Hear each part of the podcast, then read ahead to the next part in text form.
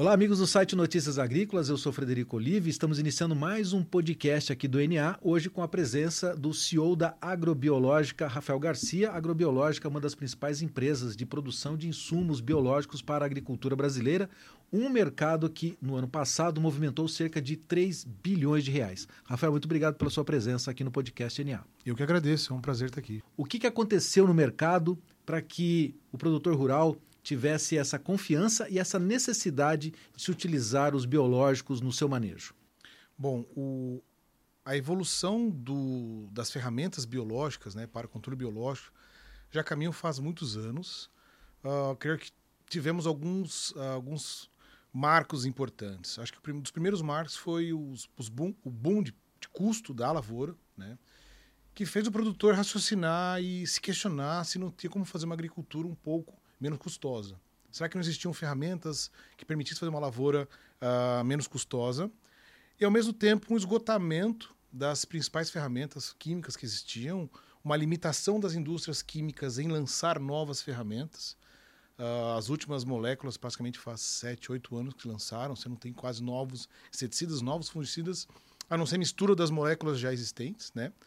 E isso provocou o produtor a, a inovar. Né? Então, tem um aspecto de custo muito importante, uma limitação de recursos para controle de pragas, e eu acredito que a sociedade como um todo, né? a sociedade está atenta a não só a impactos ambientais, mas como é que o produtor conseguiria, através do uso contínuo das suas lavouras, perpetuar essa produtividade. Então, garantir solos mais saudáveis, uma, uma vida no solo mais saudável.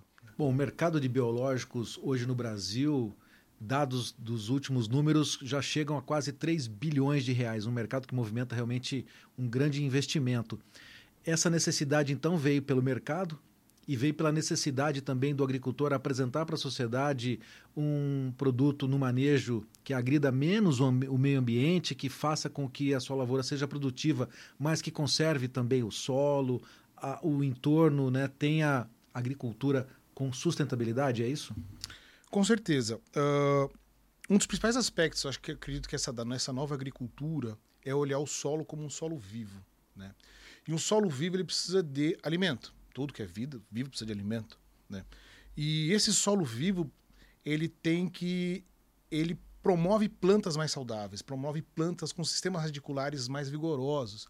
E um sistema radicular mais vigoroso promove uma planta mais resistente a pragas, resistente a doenças e resistente a uh, ao estresse, que a gente chama de estresse abiótico, ou seja, uma seca. Né?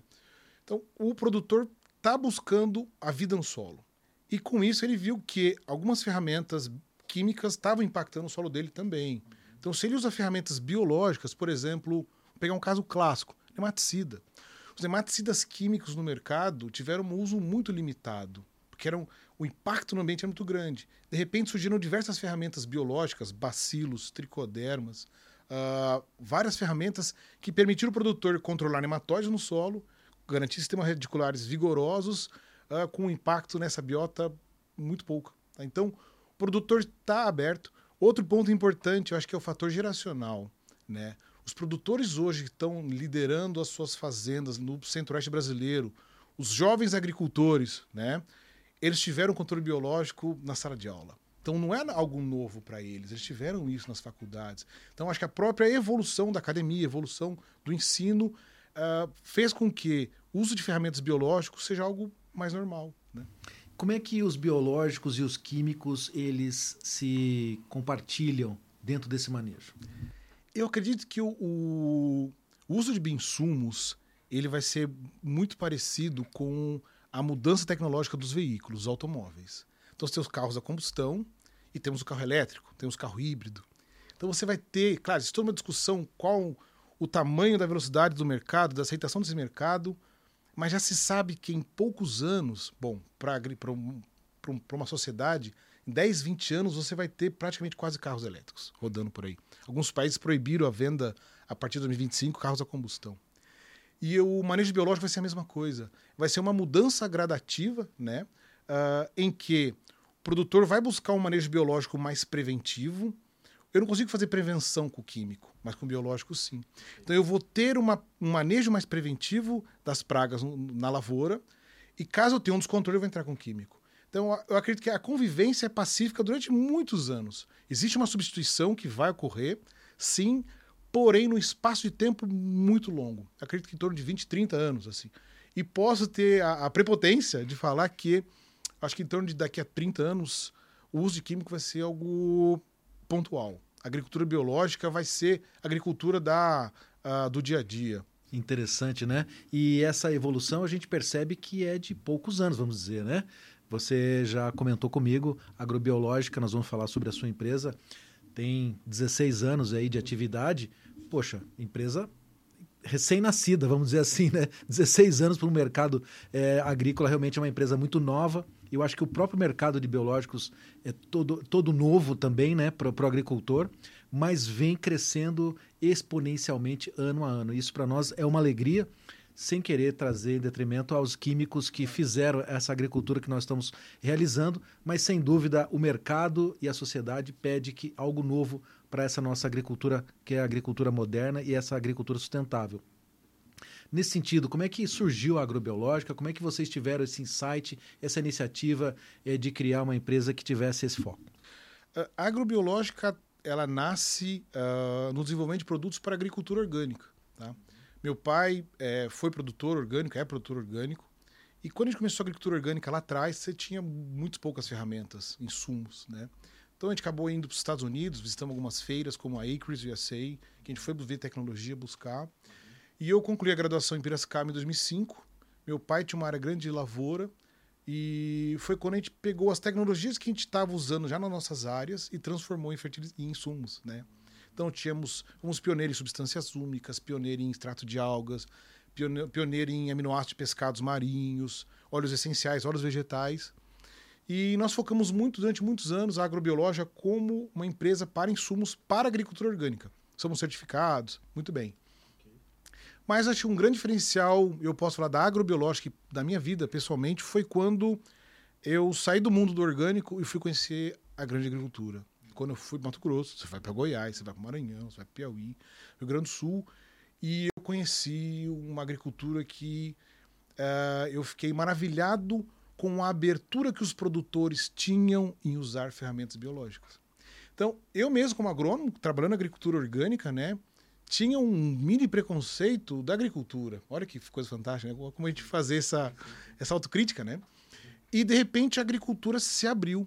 E a agricultura se abriu atrás de conhecimento. Então, eu vi que eu tinha muitas portas abertas, como a gente tem até hoje, se eu levasse informação, qualidade de informação.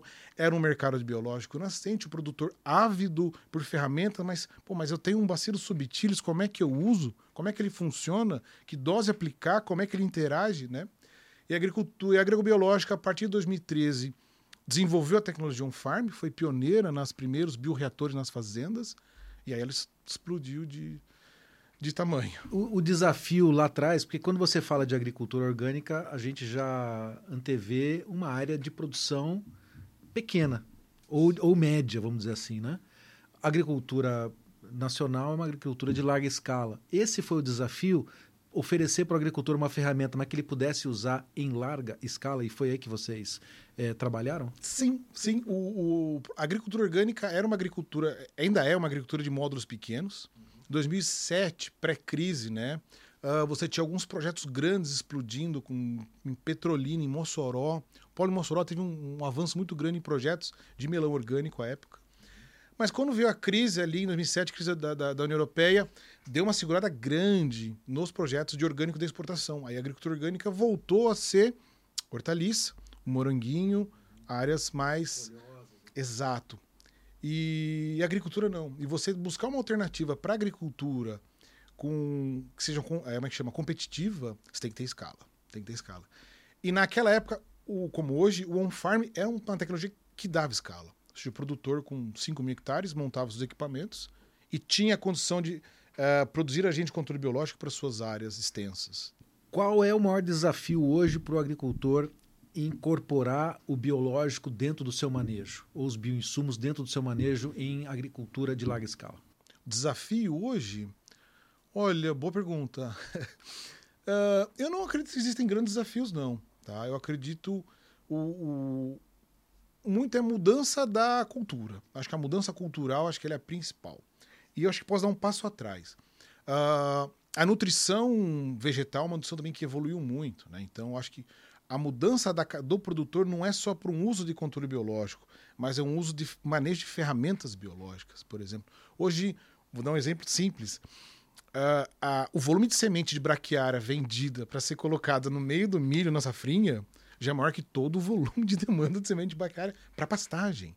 Então, essa, essa pequena movimentação, vamos, por exemplo, buva, é um desafio de controle daninha, mas quem faz uh, braquiária com milho, quem faz plantas de cobertura, não tem problema com buva. Então, acho que é muito da mudança cultural do produtor enxergar que o solo dele está vivo. Quanto melhor ele atuar na, na, na sua, uh, na sua fazenda, melhor ele vai estar tá nos próximos anos. Um, um, solo vivo é uma planta mais resiliente.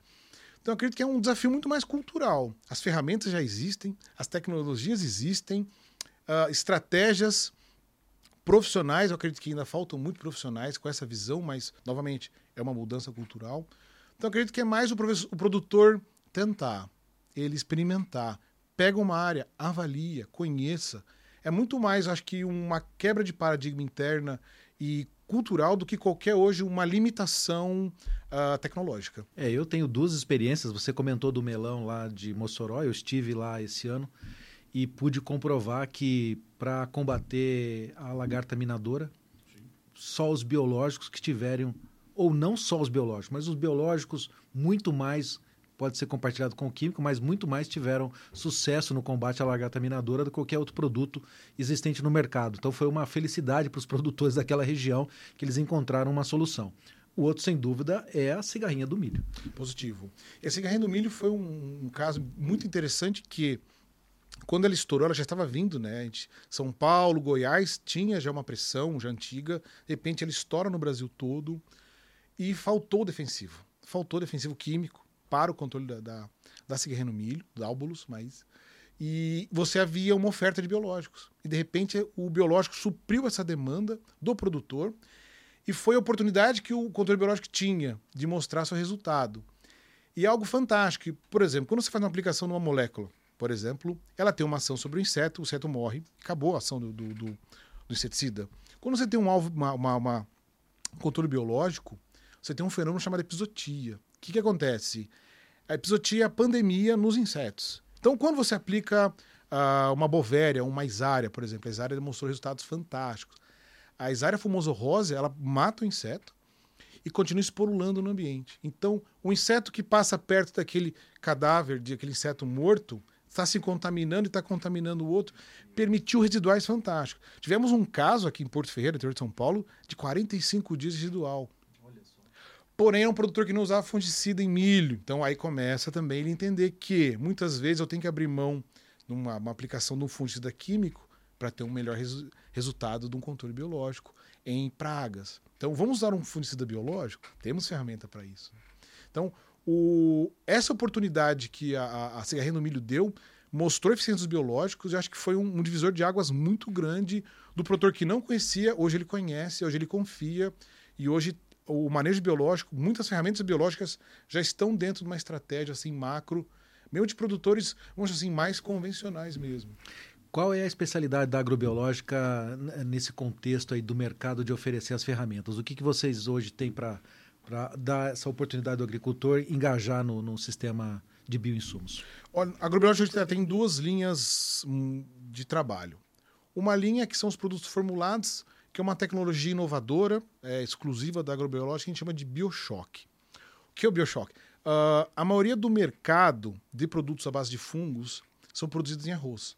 Então você produz, cultiva no arroz, e cultiva no arroz, uh, peneira o arroz, separa o arroz, e você tem os esporos. E a partir desses esporos você vai formulá-lo no meio líquido, no meio sólido, porém os esporos são altamente dependentes de refrigeração. Então, num país como o Brasil, um continente, a cadeia de frio é um limitante. Então, a gente acredita que a tecnologia que até hoje existe de produção de produtos à base de fungo, que é esporo, tem sua limitação. Outra limitação dos esporos, eu preciso de uma certa quantidade de umidade para esse esporo eclodir e infectar a praga. A tecnologia da agrobiológica, que a gente chama de biochoque, é os fungos produzidos em meio líquido. e com isso você já tem várias estruturas e principalmente metabólitos prontos para controlar o inseto. E, ou seja, eu não, de, não demando umidade, ou seja, a, a, a, ação é muito mais rápida do controle biológico, e também não preciso de cadeia de frio. Pra, eu posso mandar os nossos produtos para o Brasil inteiro em temperatura ambiente. Então eu tenho uma, a gente tem uma facilidade operacional logística muito mais fácil, tá? Muito mais fácil. E uma das dúvidas do produtor, da insegurança do produtor com o controle biológico, é o tempo que ele vai matar a praga. Eu apliquei o biológico, pô, tem que esperar quatro dias para aquilo lá morrer, cinco dias, sete dias, dez dias. E o biochoque é rápido. Então o biochoque eu aplico em 48 horas, eu tenho o zigarrinha morrendo. Eu aplico, um, por exemplo, uma bovéria mais metarrhizium, que são outros dois agentes de controle biológico. Em 48 horas eu tenho percevejo morrendo.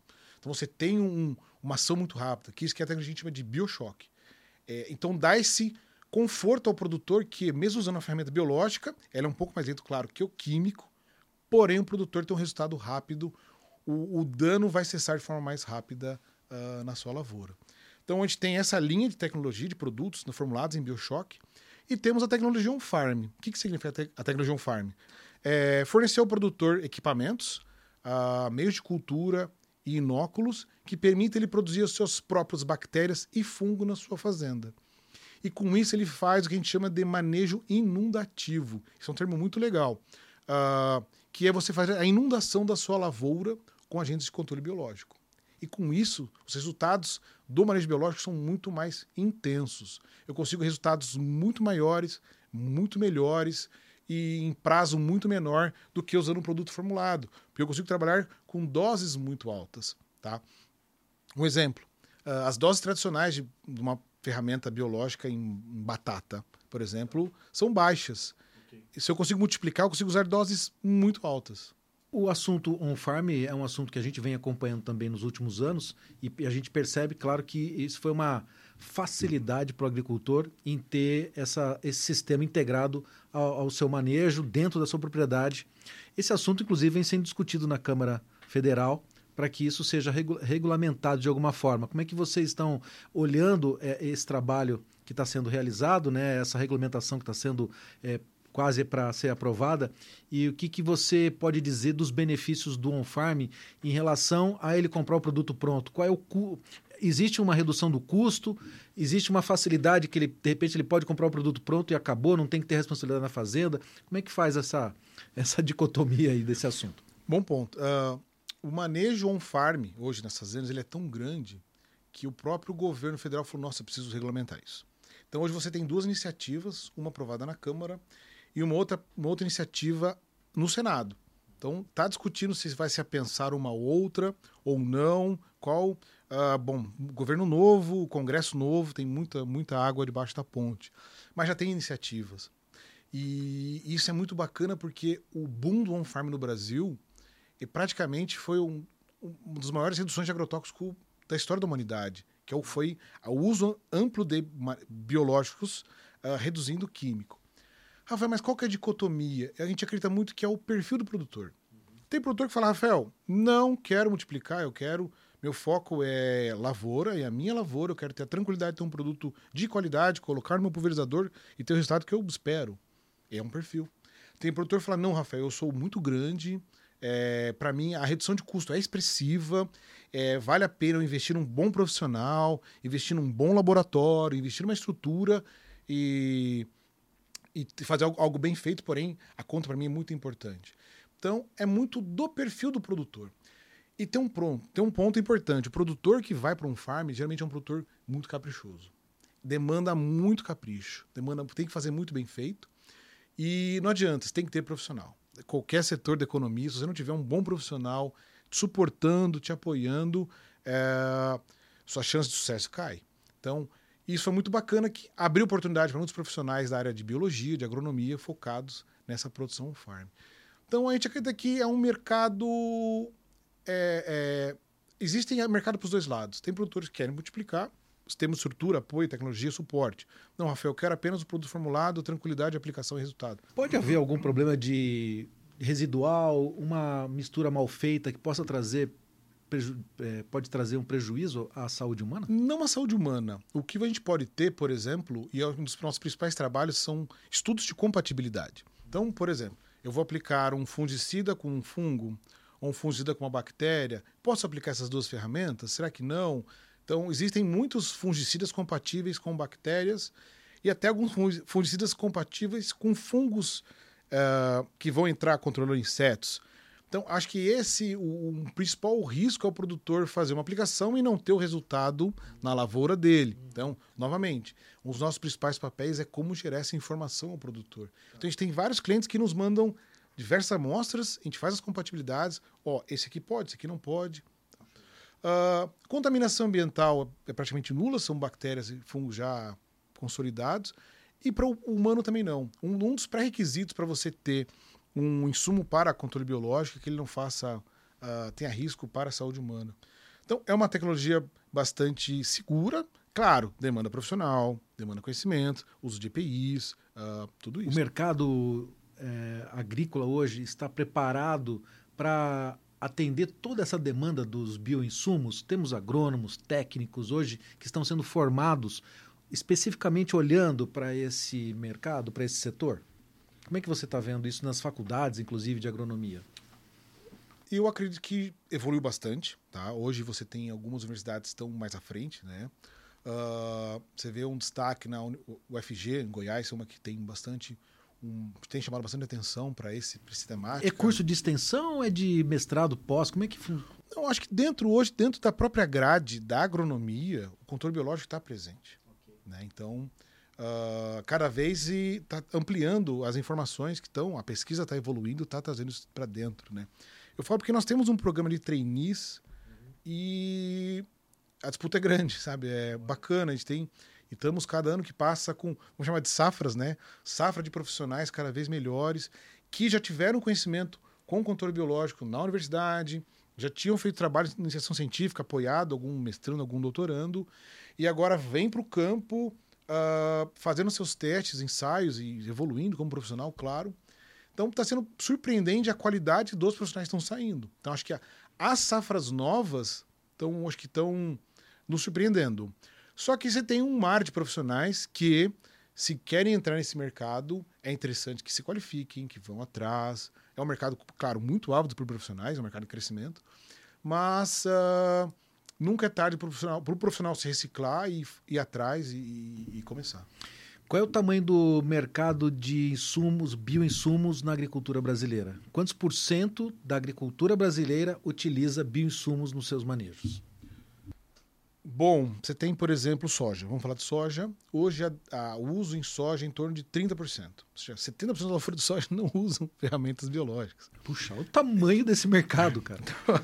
por exemplo, isso sem falar em inoculantes. Vamos lá, inoculante ainda é, um, é um, uma tecnologia já consolidada. Acredito que 90% das lavouras usam inoculante. A gente fala em controle biológico, então de 35%, 30% a 35%. Então você tem... Uh, produtoras que, em vez de usar só uma ferramenta, pode usar duas, três, quatro, cinco, dez ferramentas biológicas. Ao mesmo tempo, o, o mercado em si de grãos, que é absurdo, né, em termos de oportunidade de uso de ferramentas biológicas. Café, 40%. O milho, pelo cigarrinho da pastagem, cigarrinho do milho aumentou um pouco mais. Algodão é muito pequeno. A cana-de-açúcar tem um histórico grande devido à questão da, da cotese, o tricograma. Mas uh, o mercado de cana se abriu para o uso de nematicidas biológicos agora. Sabe? Então, tem muito chão. Cara, que mercadaço que tem, tem pela frente. Tem muito chão, tem muito chão. E o Brasil, qual é o ranking é, dos países agrícolas? Como é que o Brasil está ranqueado no uso de biológicos? Hoje, se você pegar uh, em termos do tamanho do mercado, o mercado europeu, o mercado americano ainda é um pouco maior que o mercado brasileiro. Porém, em área de utilização, o Brasil é a maior utilização de controle biológico é, disparado, comparado com os grandes players, né, que seriam a Europeia, Estados Unidos, China, uh, Brasil. O Brasil, em termos de área, é a maior área do mundo em termos de uso de controle biológico. Tá certo. E como é que vocês da agrobiológica estão se preparando ainda mais, né, para ser aí um grande player desse mercado, para vocês oferecerem mais tecnologia e inovação? Um é estrutura, pessoas e pesquisa. Então, ou seja, a pesquisa ela anda muito junto com a formação de profissionais. Então a gente está com um hub de pesquisa muito grande em Itápolis. Né? E o segundo ponto é capacidade fabril. Então a gente adquiriu uma fábrica da Singenta, uma, uma fábrica da, que era de, de, de bioprodutos da Singenta, em Itápolis. Em torno de. São mais de 400 mil metros quadrados. Só de laboratório são 2 mil metros quadrados de laboratório, de aquisição agora no começo desse ano. Então, nós estamos estruturando realmente para atender essa demanda crescente do mercado em produtos, né? então, ou seja, uma biofábrica extremamente moderna, né? e também em novos produtos lá na frente. Uh, nosso desafio, o meu desafio interno, são os bioherbicidas. Por que não falar em bioherbicidas? Né? Se eu tenho um, um produto para, por exemplo, o cíperos, ou a tiririca, podemos. Hoje é um produto já com, com ferramentas químicas extremamente limitadas. Então, a, a, a minha provocação para o meu time de pesquisa é como inovar, sabe? Inovar cada vez mais. Então, a pesquisa, a, a, o polo de pesquisa e treinamento muito grande e, ao mesmo tempo, capacidade fabril porque o mercado vai responder. E do mesmo jeito que hoje o mercado de... A gente pode falar em 50 bilhões, o mercado de hoje de químicos, e nós estamos falando em 3, né? Estamos falando praticamente em 6% do mercado.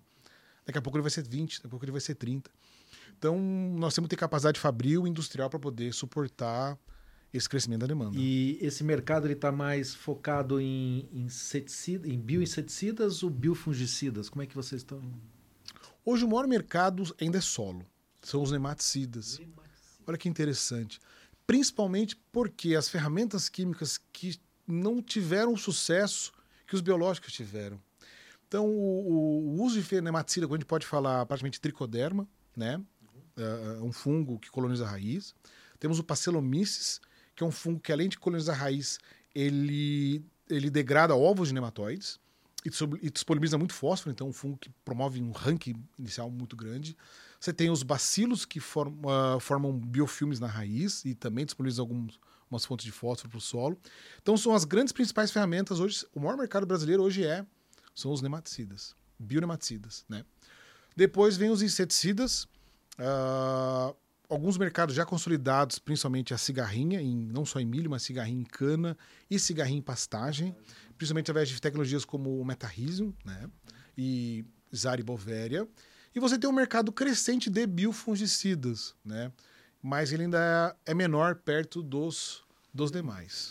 Muito bem. E, e, isso, sem dúvida, é uma resposta clara da agricultura para a sociedade que claro, o agricultor às vezes muito taxado, muito injustamente rotulado, né, de degradar o meio ambiente. Isso realmente traz uma resposta eficiente para o mercado de que estamos fazendo a coisa certa, de forma moderna e sustentável. Sim. Uh, o produtor brasileiro, nenhum produtor gosta de usar químico. Ninguém gosta, é caro. ele não quer usar o químico. Ele usa porque se ele não usar, ele vai perder sua lavoura, ele vai ter um dano econômico. Então, acho que a primeira resposta que a gente tem para a sociedade é: vamos trazer alternativas que o produtor não precise usar o químico. Então, aí foi o caminho do controle biológico direto, ou seja, vamos usar substituição direta do inseticida químico no inseticida biológico. E dentro desse contexto, o que é bacana é ver o produtor ah, como um ativo na. O pessoal fala muito de aquecimento global, né? Sim. E não existe outro lugar para se armazenar carbono que no solo. Quem vai fazer isso é o agricultor. Então o produtor está atento a isso. Ele quer, ele está fazendo rotação de cultura, ele está colocando braquiário, ele está fazendo plantas de cobertura, ele está evitando uh, algumas fontes de nutrientes. A própria soja brasileira não usa, não usa ureia, que é o principal fator impactante em emissão, é a ureia. A gente não usa, usa no milho, sabe? Então, uh, eu acho que o Brasil não conhece a sua agricultura, o Brasil não conhece o seu agricultor, sabe? Eu acho que se me permite, eu acho que o, o Brasil precisa se conhecer melhor, sabe? Eu acho que parte, faz parte da nossa maturidade como sociedade nos conhecer. O Brasil não conhece. Você vê um Campo Novo do Parecis, você vê um Uruçuí, você vê Luiz Eduardo Magalhães, ou Passo Fundo, ou Ponta Grossa.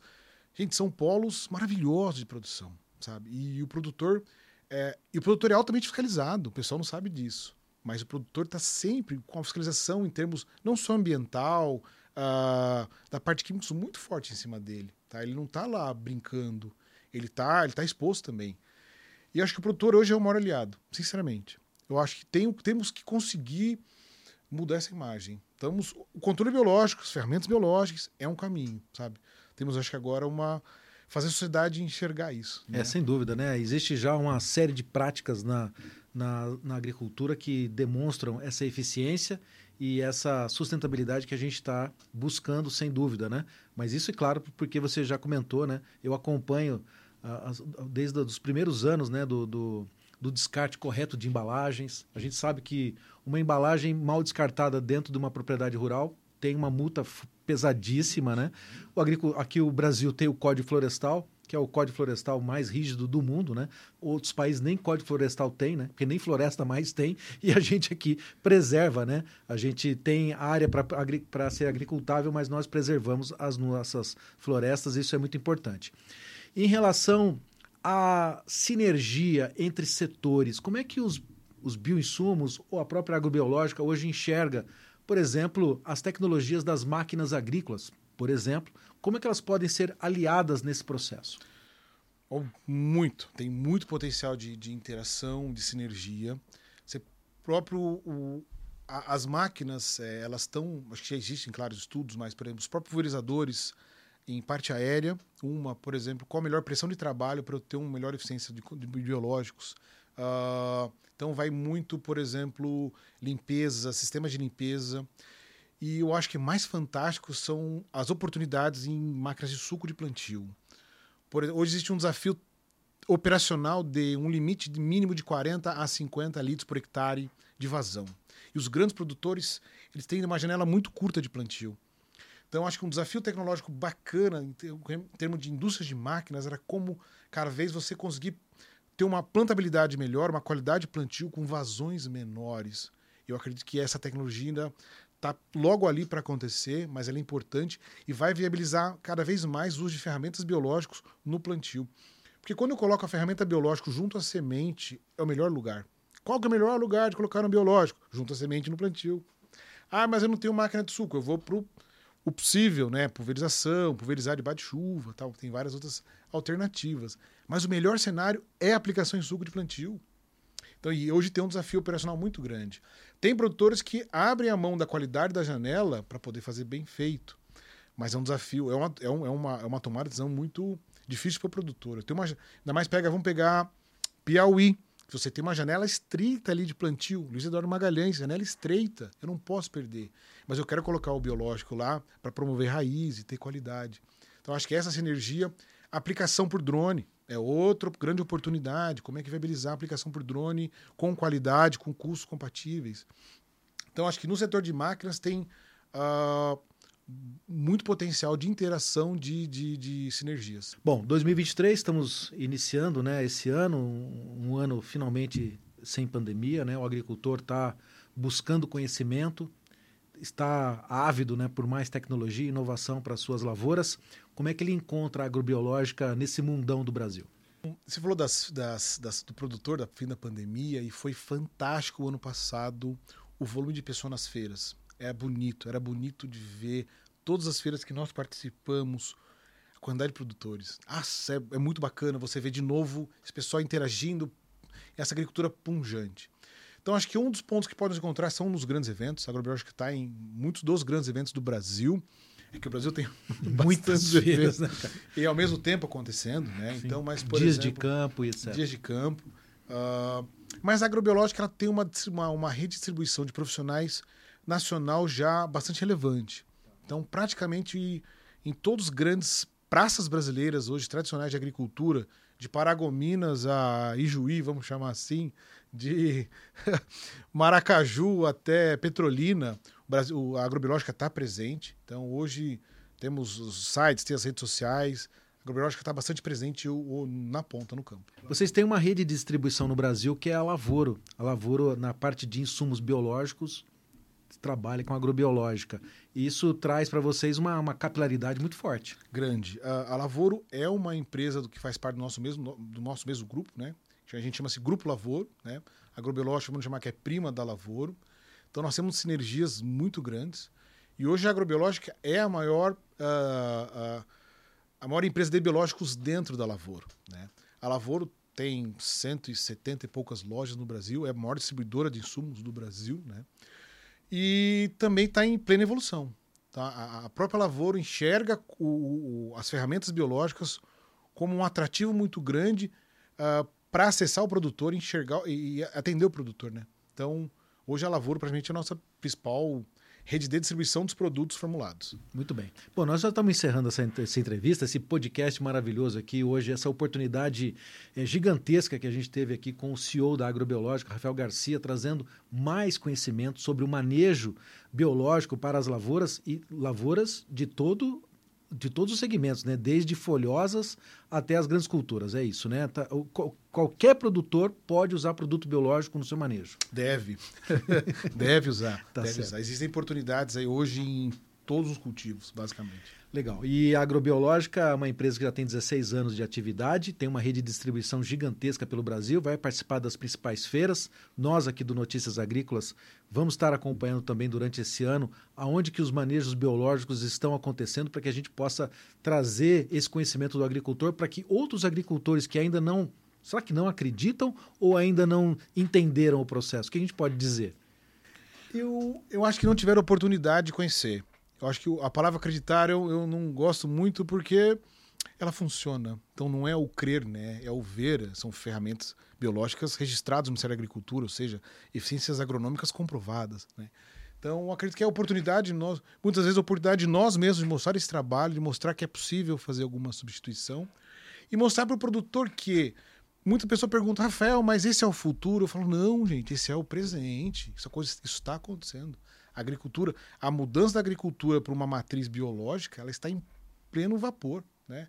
E é o que vai mover a agricultura dos próximos aí 20, 30 anos.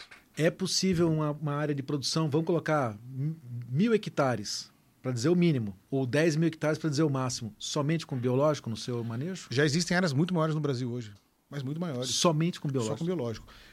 Claro, existe a limitação do controle de daninhas. Se eu separo o fator daninhas, temos áreas muito maiores. 40 mil hectares já. Legal. Então, isso para nós é uma, uma, informação extremamente relevante, porque sabemos que estamos evoluindo para fazer uma agricultura cada vez mais sustentável. Obrigado vocês que acompanharam o podcast do NA, hoje com a presença de Rafael Garcia, CEO da Agrobiológica, uma das maiores empresas de insumos biológicos do Brasil, trazendo aqui mais conhecimento sobre essa importante ferramenta para o agricultor ser mais produtivo e também ser mais sustentável. É isso, né, Rafael? Muito obrigado. É importante poder falar mais do nosso dia a dia, da nossa que a gente acredita como agricultura, né? E parabéns pelo trabalho.